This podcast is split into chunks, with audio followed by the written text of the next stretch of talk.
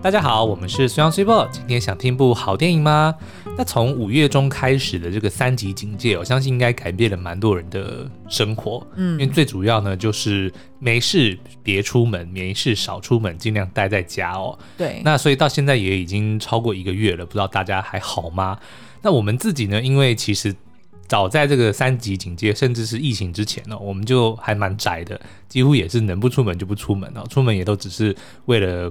公事或者是试片等等哦，我们甚至会把很多工作排在同一天。对，然后 就一个礼拜可以尽量只需要出门一两次这样子。对对对。那但是呢，呃，在疫情之前的这样子的宅生活其实是一种选择，嗯，所以我们还蛮自得其乐的，因为知道说，哎，随时如果想出门走走，想要去哪里。都是可以的，对。但是现在疫情发生之后呢，就变得说我们好像是被迫的要留在家里哦。嗯、虽然还没有说到，比如说四级或者是再更严厉一点的这个封锁，可是毕竟还是会每次要出门的时候就会有一点担忧。对，尤其是看着新闻的一些，比如说疫情的数字，或者说现在的情况。我上一次上一次出门就是我呃全副武装，然后去倒垃圾嘛，因为通常我们就是。大概忍耐两三天一次，对对对，嗯、然后那一天去倒垃圾，然后想说就顺便就是要从那个管理室把所有东西都领回来。对，于是呢，我就全副武装，就除了戴护呃，除了就是装那个那个叫什么面罩，然后我还穿了那个连帽的，就是、嗯、呃紧身衣，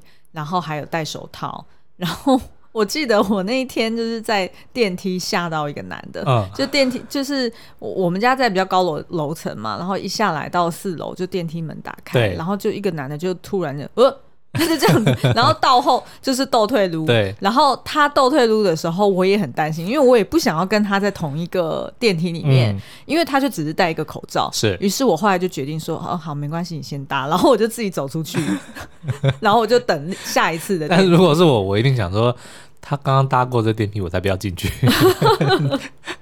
但 anyway，但是另外，因为你看，光是我们这样下楼丢个垃圾，或者说可能去采买，也许最多比如说一个小时好了，嗯，我们都已经觉得哦，穿着这样全副武装很辛苦，对，那更何况是前线的，比如说医疗人员啊，嗯、或者是在防疫的这些工作人员们，是。他们是长时间的这么样的辛苦，不只是装备，他们还得要做非常专业，然后非常呃，其实蛮耗体力的工作，是很体力，所以真的是觉得他们很伟大，嗯、所以也在这边。献上我们的这个敬意哦。对，那现在的这个三级警戒要延到七月十二号嘛？对，就等于是呃，大家又要再多忍耐几个礼拜。嗯、那请大家就是也记得，就是有多少人在前线为我们奋斗。我们不管怎么样，都还是一定要。留在家里面，对，没事就不要出门。是，那不过呃，另外算是比较，就对于宅在家的人来说比较好一点的消息，就是很多的影音平台都还是有蛮多的内容哦，尤其是像比如说 Netflix，哇，这两周根本就是连续的推出，哦，对啊，火力全开，非常优质的，不管是新新的剧或者是续集哦，续集特别多，比如说像那个呃法国的亚森罗苹的，它是第一季的下半。所以你也可以把它想成第二季，对对，也刚刚推出，然后还有《机智医生生活》第二季，大家敲完了，等了一年的，现在第二季也正在开播跟播中。然后呢，更重要的是，因为今天我们录音的时候，礼拜四，所以是那个 A V A V 帝王第二季也是隆重上映哦，所以我们呃应该是预计说这整个周末都要。一鼓作气把它看完，而且它是八季呃八集一次全上，对，真是太过瘾了。所以我们应该接下来下下个礼拜，大家可以期待，我们会不管是用聊的还是用 YouTube 影片，都可以介绍很多很不错的内容。那大家就赶快把握时间去追。哦，对了，我可不可以再多补充一个？可以啊，Disney Plus，我们之前介绍过那个时、嗯、呃时尚恶女库伊拉嘛？对。事实上，我也是昨天在上面看了路卡的夏天，哦，就是皮克萨的那一部新片，对，也还蛮不错的。嗯，所以我们可能 maybe 呃之后两集 podcast 再来聊。是。那其实除此之外呢，我们在五月中开始呃实施三级警戒之后，其实我们自己就开始了一个防疫新生活片单，嗯，然后里面呢就介绍了呃什么旧爱断舍离呀，怦然心动的人生整理魔法啊。然后还有我自己个人的最爱私房片单，嗯、金发尤物跟足球尤物是。然后也想到说，哎，在家里煮，所以 maybe 可以来看看美味关系。然后后来呢，苏央又提议说，哎，现在就是。就是防疫期间，我们的我们的幻想那个末日之后的生活，所以介绍了很多的末日相关的题材，比如说游戏的话有《一城余生》啊，嗯、书的话有最后一个知识人，末日之后你可以怎么活？电影的话就有比如说我的我是传奇啊等等的，嗯。那所以呢，呃，在这里面我们也意识到说，呃，其实今年的毕业生们，当然一定都心里面觉得很遗憾，因为没有办法实体的呃去参与一个毕业的活动、毕业典礼，所以大家在线上呢，可能也觉得心情有点闷，嗯，哈，所以我们也准备了，就是给高中生或者是给大学毕业生呃看的一些毕业生私房片单，对，然后也在前面几集都有聊过。那所以如果大家有兴趣，也可以回头看我们呃有写什么呃。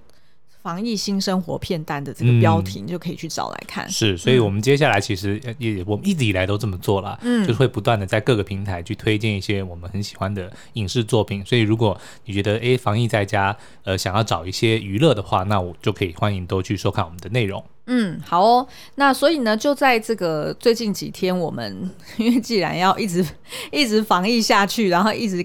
看 Netflix 下去，所以我们就在 Netflix 上面继续找其他的就是比较特别的片单。嗯、结果呢，就让我们找到一部是在五月底的时候其实就上架的呃一部电影，哦，叫做《我的隔离日记》。嗯嗯，然后呢，它的这个题材很特别哦。对，基本上你可以把它当做，就是乍看之下 Netflix 把它分类成为。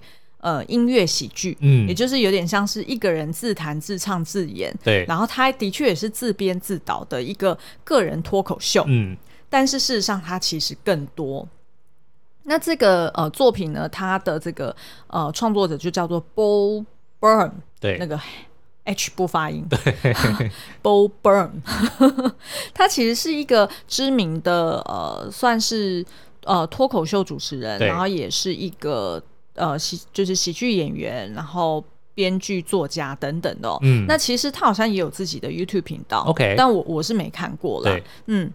那呃，他呢，其实是在二零一八年有推荐过，呃，就是他有制作过一部电影，叫做《八年级生》。嗯，那那时候我其实我是并不知道，原来这是他的作品。对我是后来在看完就是今天我们推荐的这个隔我的隔离日记之后呢，我才去查，然后才发现说，原来这部我当初很喜欢的作品，居然是他自编自导。嗯对，没有字眼啦，但是就是他在描述一个呃即将要成为高中生的一个女生。嗯、我猜猜看，八年级生对不对？对，然后他的社群焦虑，嗯，对，因为他对自己的外表很呃没有自信，对，然后他就会一直在社群平台上面拍自己的自拍照，嗯、然后一直在那边修图，然后一直在那边就是假装要呈现一个完美的形象给外界看，对，对嗯、然后我觉得那部片真的是。大家真的一定要看，是就就真的是感同身受。对，但是其实我一开始看他就觉得很眼熟哦，后来才想起来，其实他是呃，应该是今年上映的那个《花样女子》哦，嗯，《Promising Young Woman》里面的有客串一下，就是一开始那个女主角她的算是暧昧对象，对，但是最后也是发生了一些。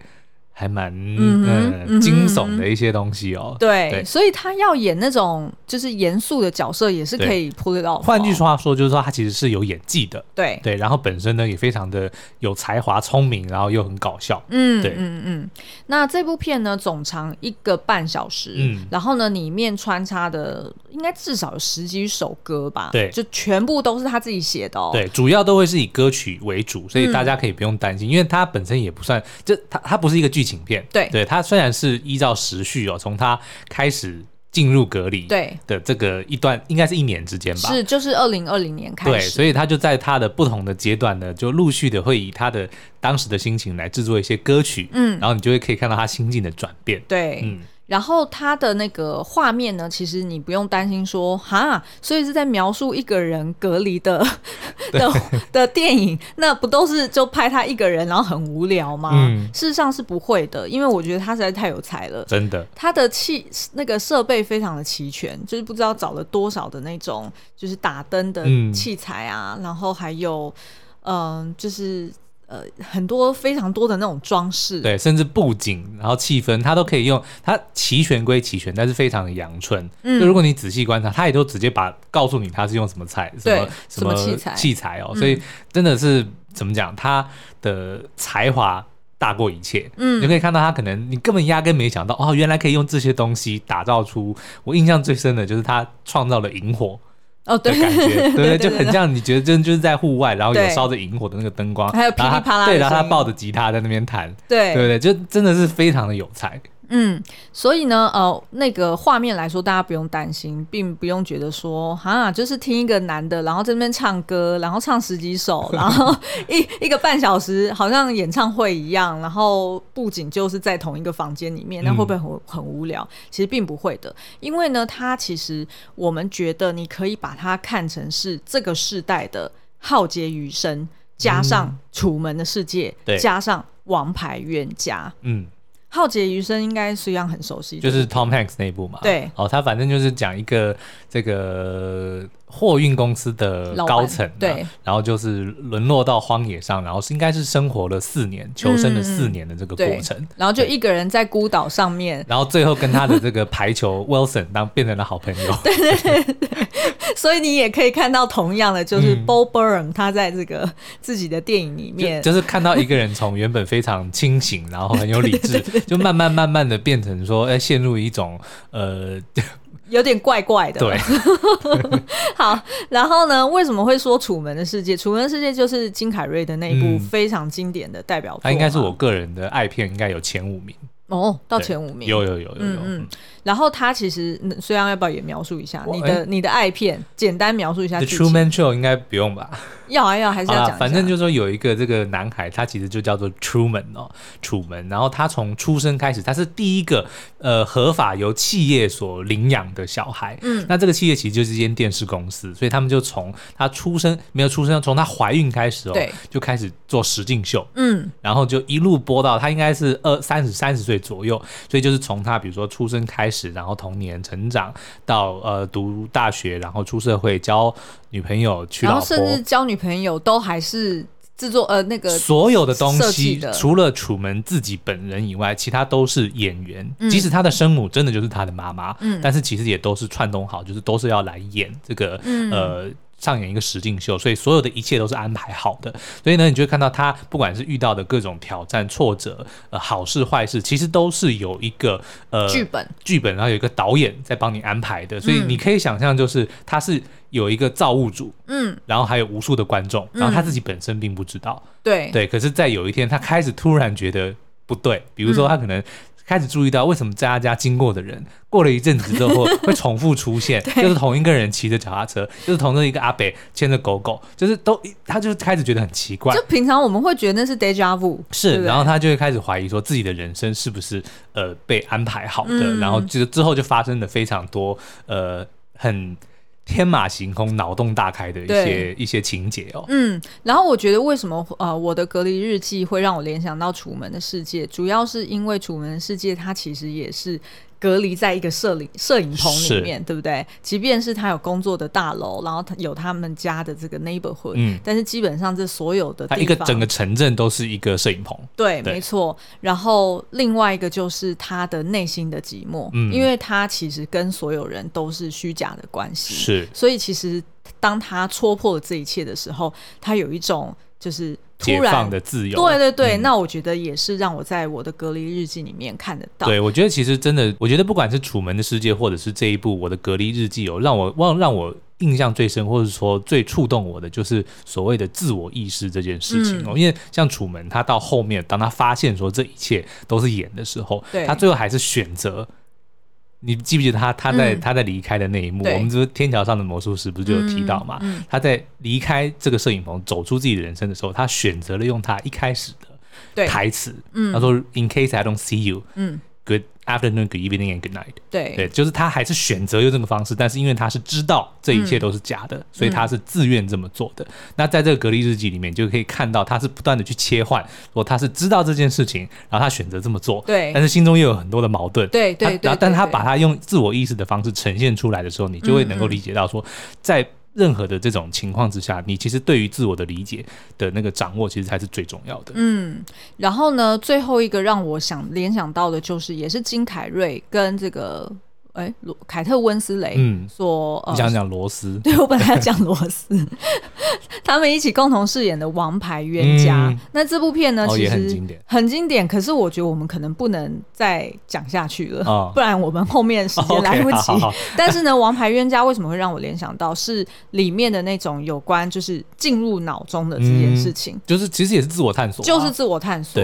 对，然后还有去认知人跟人之间的关系，嗯，然后还有独处。朴实的那种孤寂感，对对，所以我觉得，如果大家有时间，除了看这个《我的隔离日记》之外，对也可以去找《浩劫余生》《楚门的世界》还有《王牌冤家》来看一看。其实像自我探索，我刚突然又想到，就是真正去探索内心，像我们刚刚才看完那个《A B 帝王》第一季的结尾，对，就他其实也是不断的在讲说，你就是要认知自己，对不对？嗯、你你如果真的是想要去追寻，比如说性爱这种东西的话，你就不能够去。刻意的排斥它，对，然后你也不能包装一个一个一个 set 好的形象，对。但是我的意思就是说，可能也是在疫情这样子的影响，可能大家跟自己相处的时间变多了，所以可能对这一类议题，我我会发现我会特别关注这样的东西。嗯，也许它不是主轴，不是戏剧的主轴，嗯。可是当有讲到这类的议题的时候，我就会觉得说啊，你看他现在在在做。自我探索的事情是是是是，那大家听到这个自我探索，不要觉得很担心说，说啊，那会不会很意识流啊？就是你知道很很文青，然后好像很抽象那种东西，一点都不会。就是在我的隔离日记里面，既然他是喜剧演员出身的，他整体的这个处理或者是他的呈现的方式。都是让你笑中带泪的，对，嗯、最主要就是要意识到说你有这些感受，嗯，然后呢，它里面我觉得还有一个呃，maybe 是创作者们哦、呃、可以去参考的，就是假设你要是、嗯、呃，就是。对这个议题没有兴趣，或者是你其实对于 Bo Burnham 他这过去这一年他是怎么隔离的生活也没有兴趣的话，嗯、至少你可以另外从这部电影里面可以参考，然后可以去呃学习到的，就是我觉得他这部片真的是所有表演形式的集大成，嗯、是真的是太精彩了。对，他怎么可以一个人同时又可以玩这个所谓教育性质的那种玩偶秀？对对，然后又可以呢？歌舞剧对，就是很像芝加哥的那种哦，嗯、就是很 modern 的唱作俱佳。对对对，对然后呢，他还可以模仿现代的那种。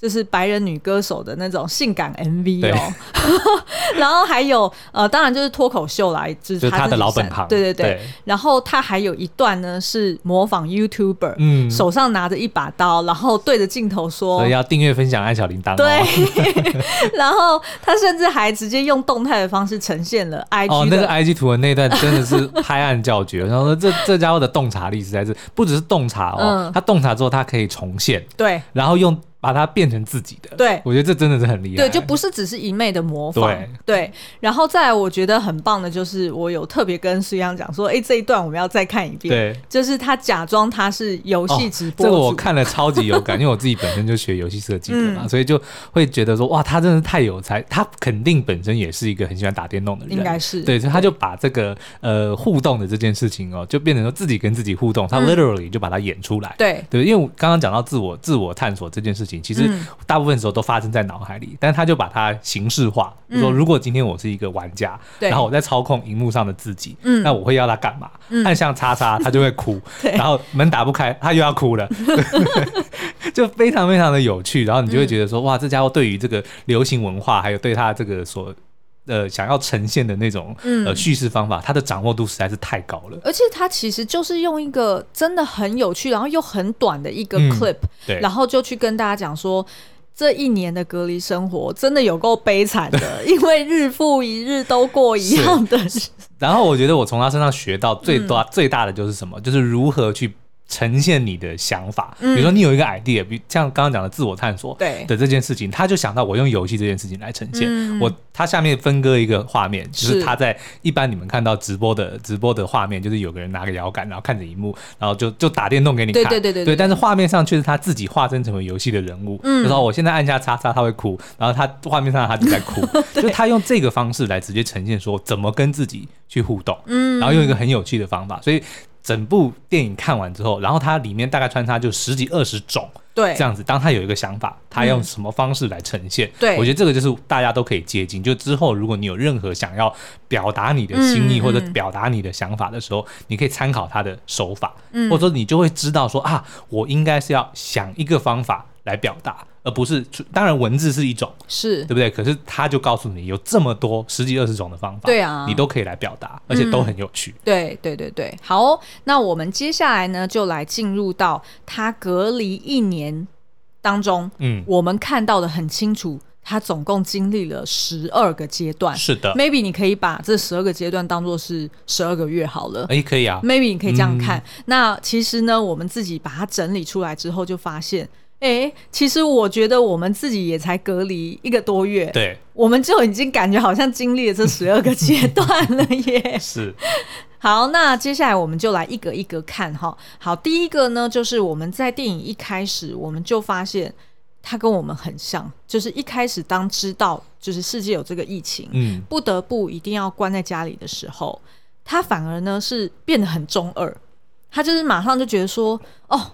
我觉得我有这个责任，I have to do something。对，然后呢，他就出现了一个上帝的话外音，对，跟他讲说，你的音。你的喜剧有疗愈人心的能力，你可以利用喜剧改变这个世界。对，你可以为就是在隔离期间的人们带来欢乐，嗯，然后他们还会付你钱。对，然后他就想到这件事，就觉得哇，what a brilliant notion！于是他就跟着镜头很开心讲说，嗯，我决定我要来做这个隔离日记。嗯，然后呢，哦，我的房间是长这样，然后我准备了哪些器材，然后我现在要开始做了。然后呃，这个是他第一个阶段的人，就是他会。还一边反讽说：“嗯，他身为白人男子，他就应该要为这个世界想办法去付出。”哎，大家会知道 “brilliant notion” 那个梗吗？什么意思？就是我们常常有时候会讲到 “a brilliant notion”，嗯，就是这个想绝妙的想法。嗯，大家知道这是哪里来的吗？哪里来的？就是那个少林足球里面啊，就周周星驰看到那个赵薇在做馒头的时候，他不是唱歌嘿。太极功夫做馒头嘞，惊天动地还是什么？Uh huh. 然后它下面的英文翻译就是少林功夫做呃太极拳做馒头，然后 What a brilliant notion，、oh, 就是从这里来的、啊。对对对对对，没错。哎，所以我们以后就然后就这就变成我们每次讲到说有个很好的 idea 的时候，就讲说哇，What a brilliant notion。对。对那大家 in case 忘记的话，是从那里面来的。我们用太频繁了，所以我根本都已经忘了那个出处是什么。然后，好，我觉得这个也让我联想到我们五月中疫情刚开始的时候，我们两个马上这边讲说，哎、欸、哎、欸，那我们是不是 podcast 要赶快来弄一个什么防疫新生活？没错，因为我们看过那么多电影，那么多作品，我们赶快来整理，就来。拯救一下同样受到疫情隔离影响的大家，就是有这种非常不自量力、中二的想法。所以不知道大家刚开始的时候是不是也跟我们一样，就想说，嗯，我要赶快转发一些那种 NGO 团体的 捐款啊，有的没的。对，好，但是通常呢，这个阶段持续不久，嗯、很快就结束了，因为到了第二个阶段，就是开始呢需要跟家人用视讯的方式去联系，对，然后会很容易失去耐心，对，然后他就是。呈现他跟他妈妈用手机 FaceTime 嘛，嗯、然后要么就是妈妈把那个镜头放得很近，就距离脸只有十几公分，他根本看不到现在是到底是哪个部位。然后要么就是呢，大拇指不小心就把镜头给挡住了，对，然后整个画面全黑。或者是叫跟他蛮疏远的爸爸过来打招呼。哎，对对对对，然后这件事就让他觉得很困扰，嗯、觉得很不耐烦。那不知道大家就是现在有没有跟呃，就是。家人、亲戚、朋友还是兄弟姐妹保持联系呢？嗯、是不是也是聊一聊，然后很快就觉得很烦？不过我觉得这个还其实蛮重要的，因为别别忘了，就是你虽然是受到隔离哦，但是对方也是啊，所以我觉得如果有这个机会，当然是多跟家人朋友们多多聊聊，我觉得应该都是能够互相抚慰的一个方法。而且我觉得现在大家聊的话题很容易就会聊剧。对，对，对，对，就会讲说 哦，我现在在追什么剧，然后追到第几集，然后结局怎么样？所以如果你很想关心你的朋友，很想关心你的家人，但是又觉得哎，好像话题会有点干的话，哎，那不如就来聊聊我们曾经谈过的这些戏剧，然后你也看过，觉得有兴趣的，嗯、我觉得是一个很不错的 idea 哦。好哦，好，那进入到第三个阶段呢，就是他开始批判世界，对，就变得很 cynical。嗯，为什么这个世界变成这个样子？嗯，到底是谁害的？对，嗯，然后开始就讲说什么资本主义啦，对啊，阶级啊，贫富差距啊，对啊，自由派法西斯啊，哎，对啊，哎，而且我觉得他讲这自由派法西斯，我觉得超酷的，因为他指的意思是说，现在的那个自就是有一群自由派的人，对。我自己的解读啦，他的意思就是可能 maybe 太过政治正确，嗯，就当别人没有按照他的语言、哦、他的语汇去沟通的时候，他们就会讲说：“哦，你歧视谁谁谁哦。”其实就是有点正义魔人过头。对对对对对对，嗯、然后他就觉得这个可以直接讲说是类似自由派法西斯 在压榨，就是真正左派的人这样子。嗯、我觉得这个还蛮有趣的。左派也觉得傻眼。对对对。然后呢，他呈现的方式很有趣哦，这个就是像我。我刚前面讲的，他是用一种那种具教育意义的那种，嗯、呃，就是你就想看想想象，有点像是悠有节目，哎，对对，悠有电视台，对对对。然后就是他会有一个 host，然后一边自弹自唱，嗯、然后用一些就是很俏皮活泼的方式，想要教小朋友你怎么看这个世界呢？对，然后心情不好的时候你该怎么办呢？对，然后他左手就套了一双白袜子，子然后就用白袜子来当他的。布偶，然后跟他对话，但是对话到后面就有点糟心啊。好，那我们就不爆雷哈，就就让大家可以去看。然后蛮特别的是呢，他还会模仿那种纪实访谈啊，对对对。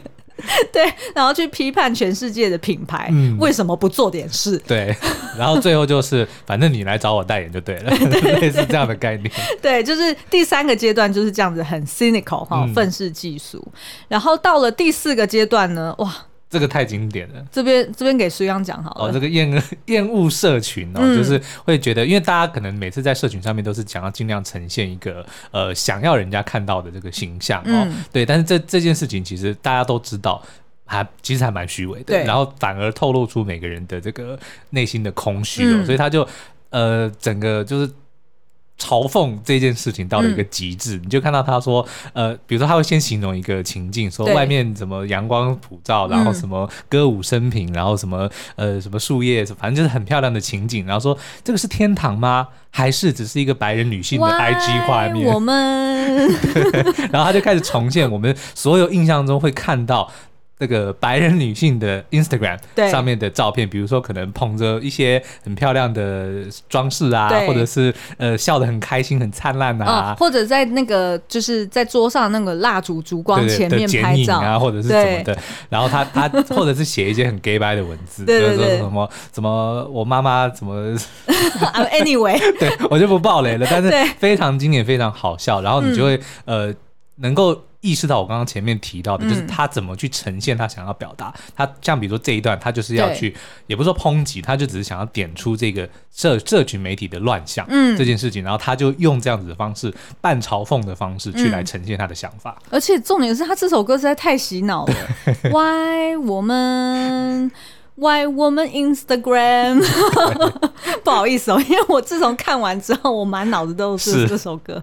好，然后呢，就是这一段呈现完，我觉得实在是实在是太好笑了。之后他下一首歌，他居然整个调性大反转，嗯、变成一个非常愤世嫉俗的自弹自唱的一个男子。对，然后就对着镜头大喊说：“到底为什么？”大家一定要针对所有事情发表意见，对对，可不可以就闭嘴一个小时？一个小时就好了。对，然后结果他又变身成观众，那请问你有闭嘴吗？对。好，然后到了第五个阶段呢，就是经历了这所谓，先是我觉得要就是有责任去付出我拥有的，然后我要关心家人，然后接着呢开始进入到比较负面心态，就是批判世界、厌恶社群，再来就是他又回到了一个新的 cycle 的起点。对。就是自我反省。我觉得其实这就凸显了人性，就是不断的矛盾啊。嗯，当你做了一件事情之后，你可能就开始后悔，但是后悔之后，你又开始后悔你的后悔。对，对不对？然后于是呢，在这边我觉得他呈现方式太棒了。嗯，他就是用一个自问自答的方式。对，然后他呃，就是拍他在讲评他自己的影片，影片，所以就是影片中的影片，对，然后他不断的叠加，你就想象有点像是俄罗斯娃娃镜中镜的概念，对对对、嗯，然后那个娃娃拆掉一个外壳，又有一个，然后再拆掉，然后又有一个，他就是用这样的方式不断的在自问自答，在跟自己对话，然后他自己也知道他的这个。讲话的内容越来越平淡，越来越烦，越来越重复，但是他就是要凸显这一件事情。也就是说，很多的人我们在评论某件事情的时候，其实只是为了表达而表达，为了让人家知道我们现在正在为了这件事情表达意见，嗯、对，而如此而已。其实我们讲什么其实根本不重要，嗯，就只是为了要让人家知道我有一个声音，因为我有声音，所以我就必须要讲。嗯，那我讲，所以你就得要听。的一个不断的一个恶性循环、嗯。对，然后呢，他就直接去点出一个问题说，说他觉得他为什么要做这件事情，就是因为他希望他自己讲的东西是有意义的。嗯。但是呢，他又觉得说，可是很多时候他就只是一个无意义的事情。然后，所以呢，他就觉得他这样子一直迫切的需要别人去。觉得自己很有价值，嗯，然后他要抢在别人批判他之前，先批判自己。对对，因为我批判的代表我有自我意识，没错。我即便我承认我是个混蛋，那就 make me less。对对对对，他就。对对对，他就用这个方式。嗯，然后我觉得哇，这真的，这真的很对。很有 insight，因为这就是我讲的自我探索。他就是知道了这件事情，嗯、所以他把它点出来讲。对，但是问题是他，哎，我觉得很难形容，因为这个就是一个不断的一个一个 loop，嗯、你知道吗？没错，他。知道这件事情刻意讲出来，然后但是他又知道他是刻意的讲一件他刻意知道的事情。对，你知道这个真的是一个、嗯、你你一定得要用看的，你才能够理解到我们在讲什么。嗯，可是我觉得这真的就是一个呃，能够启发大家去自我探索的一个非常好的作品。对，嗯、然后呢，我们讲这以上五点都是人类才会做出的事情，哦、对吗？对，那进入到第六个阶段，maybe 在你隔离半年之后。嗯你就会进入到野兽原始的状态了，嗯，因为毕竟可能还是有很多的这个呃原始的需求，不管是食欲，不管是性欲，都得要透过跟外界的沟通，你才有可能。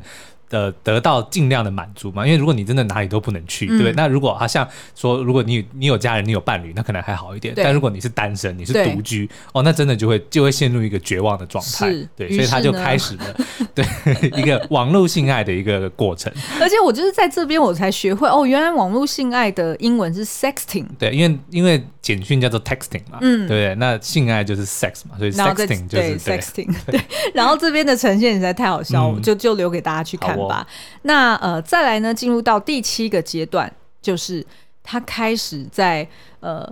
纵欲之后，嗯，回想自己的童年，对，然后开始去播放自己童年时的那些 home video，嗯，然后呢，一边看着小时候的自己，然后就一边想想象着说，我过去是不是做错了很多事情？嗯，譬如说我在万圣节的时候扮阿拉丁，我居然没有涂黑我的脸，对，那时候我就觉得自己怪怪的。你怎么可以找白人来演阿拉丁？对，然后我那时候又是就是我的衣橱，我的我的家到处都是非常的混乱，嗯，就像。像垃圾场一样，我是不是做错事情了？然后他就开始一边骑着飞轮，然后一边在跟上帝道歉。对，是不是觉得很反差？好，那进入到第八个阶段呢？我觉得人 maybe 在就是被隔离的八个月之后，他就会进入到一种恐惧跟 panic 的状态，嗯，因为那时候他刚好过三十岁的生日。哦。就是他在二十九岁的最后一分钟，对，然后点了蜡烛，然后祝自己生日快乐，嗯，然后 我已经想哭了，对，然后拍着自己，嗯，然后那一分钟里面，他完全没有任何声音，嗯，他就留给自己那一分钟，对，他去沉淀，然后去 savor。我的二十几岁的世代要结束了。嗯。好，那我们在这边也先祝福即将生日的任所有的听众朋友生日快乐。就如果你现在也是一个人的话，嗯，没关系，我们都在这边陪着你。对，嗯，好，那所以呢，在这边他就开始讲出一些比较负面的言语，或者是他很恐惧的事情，因为他害怕。我不知道再这样子隔离下去要隔离到什么时候。如果隔离到我三十五岁，如果隔离到我四十岁，我会不会一个人死在这个房间里面？就开始有一些很 par paranoid 的想法了。好、嗯，然后呢，进入到第九个阶段，就是呃，像刚刚苏阳讲的，就是那个逃脱游戏的实况，嗯、他用这个实况组的方式呢，去描述说这个日子他已经尽力让他过得充实，然后尽力让他过得美好了，可是他还是不由自主的会陷入日复一一日。就只是坐在那边哭泣，嗯，然后坐在那边弹一弹琴，然后坐在那边想开门开不，就是不能出去，就是重复不断的这样子的行为，然后他就觉得很绝望，嗯。嗯，好，然后进入到第十个阶段呢，呃，我觉得应该是我们现在大家应该也已经怎么讲，已经有。非常深刻的体会了，嗯、就是躲到网络的世界里面变成像我现在啊，我自从那个开始进入到这个隔离的，呃，不是隔离啊，就是所谓的三级警戒的状态。嗯、我以前看 Line 新闻 light day 没有看那么凶，对。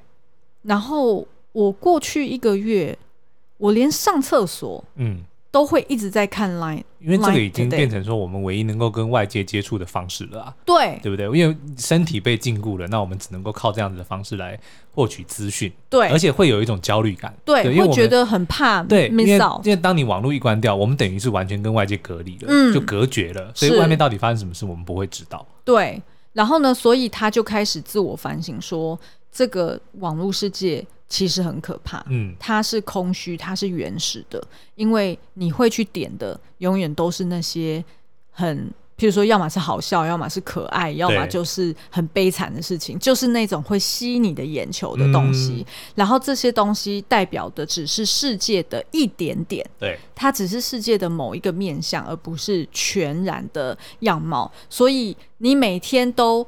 呃，很饥渴的想要拿到世界的东一点西一点，嗯、反而让你更加的焦虑，而且反而把你推到角落。为什么呢？因为所有的平台都有所谓的演算法。嗯，当你按了某一个，比如说你可能喜欢哦，你点了一个旅游，对，他接下来就会不断的灌输你旅游的东西，嗯，让你看到更多。然后，因为他想要才有办法，比如说趁机塞一些广告给你。讲旅游好像不太行哦，因为大家现在没办法出去玩。对但就是这个概念呢，嗯、也就是说，当你以为你正在呃扩展你的视野，然后想要尽量的去吸取各式各样不同的内容的时候，其实整个这个媒体的这个运作方式，嗯、或者说这个资讯的平台的运作方式，其实是慢慢的把我们变成分成小众、小众、小众，嗯、然后都是各自有各自的同温层，看同样的东西，然后也会因此对于不同族群的人、看不同内容的人，会有一些呃这种排挤、排挤，甚至是不理解的情况会发生。嗯、啊、嗯，这就是为什么我们那么重视 Podcast。嗯，因为现在还没有演算法进来，哦、对对对对对，我们我们的东西。基本上只要你就是曾经订阅过，或者是你关注过，基本上就是会推播到你眼前。嗯，那。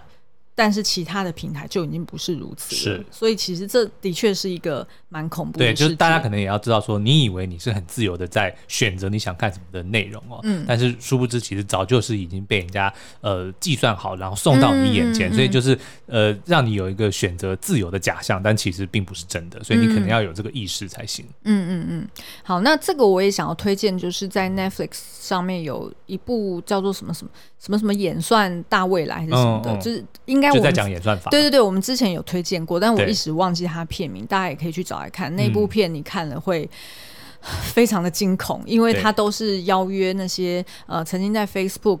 在 YouTube，然后在各大这个社群平台工作过的高层员工或者是工程师，直接请他们揭露他们当初在设计这个演算法的秘密是什么？嗯、哦，我们来干脆发起一个运动好了，嗯、就是弄个 Hashtag，嗯，No More Algorithm。你想嘞？好，然后最后两个阶段哦，哈，到了呃，就是。倒数第一个就是那个拥抱数位世界的安全，嗯、也就是说，即便他意识到这个网络世界它是。呃，碎片的，它是空虚的，但是你还是忍不住沉溺在里面，因为人就是一个社交动物。对，因为没办法嘛，嗯、你的身体无法跟人家社交，你就只好用这种方式，你又不可能到处一直打电话给人家，是对，所以呢，他就变得开始拥抱这个数位世界的安全，他觉得只有在这里面，他才是安全的，嗯、因为人跟人的接触。会害他生病，有可能有死亡之虞，是所以他反而就开始觉得我不敢跟人接触了。嗯、那你看这个，我觉得是一个蛮、嗯、呃，我觉得有一点点讽刺的，就是好像这个世界开了一个玩笑，就我们之前都会用隐喻的方式说，嗯、哦，我不敢跟人互动，我不敢跟人接触，因为我怕受伤，嗯、我怕别人会伤害我。对对对。但是现在 literally 现在有这个疫情的关系，我不敢跟别人接触，因为我真的会受伤，我真的会死掉。对，就是这样。我觉得真的是一个还蛮蛮妙的一个一个改变。嗯，对啊，嗯，好。到了最后一个阶段。呃，我只能点出一个点，就是他崩溃大哭的一个画面让我印象很深刻。嗯、那这个崩溃大哭，不管是真实的，对，还是是他因为这个是他的作品，嗯、所以他是也是计算出来的一个行为。对，我不知道，我也没有办法判断。但是我沉浸在这个作品里面，我完全可以理解，当一个人隔离一年之后，嗯，他的头发从原本短短的长到最后，因为他刻意把他的胡渣跟他的头发全部都留长，让大家。看得到那个时序的变化，你然后你看到他的那个眼神，真的变得很空洞。对的时候，嗯、你就可以理解，就是当人被孤立、疏离于一个空间里面这么长时间之后，他会起到什么样的变化？嗯，嗯，好，那所以呃，我觉得他最后一幕是。真的非常的神来一笔，对，那就是有点致敬《楚门的世界》的 ending，对但是呢又做了非常好的 twist。嗯嗯，嗯我们就不仔细描述了。我们今天呢就只是把这个十二个阶段呢做一个很简单的提点跟整理。那呃，我们还是把这部片留给大家去呃 Netflix 上面看哦。那其实不管你是跟我们一样是用一个就是好像被隔离者，或者是嗯，嗯疫情之下的一个小人物。大家想要看，然后感同身受一下，还是说你跟我们一样是社群平台的创作者？对，我相信你看这部电影都是大有收获。对，然后真的会让我们觉得说，哦，当然现在的情况可能还是呃有一点点让人家焦虑不安哦。嗯、可是呢，呃，其实。好日子应该就在眼前不远了，所以大家就是尽量的保持健康，保持开心。嗯，那我们很好，也相信你们都能够一切都好。嗯，嗯好哦，那今天的节目就到这边，我们下次再见喽，拜拜，拜拜。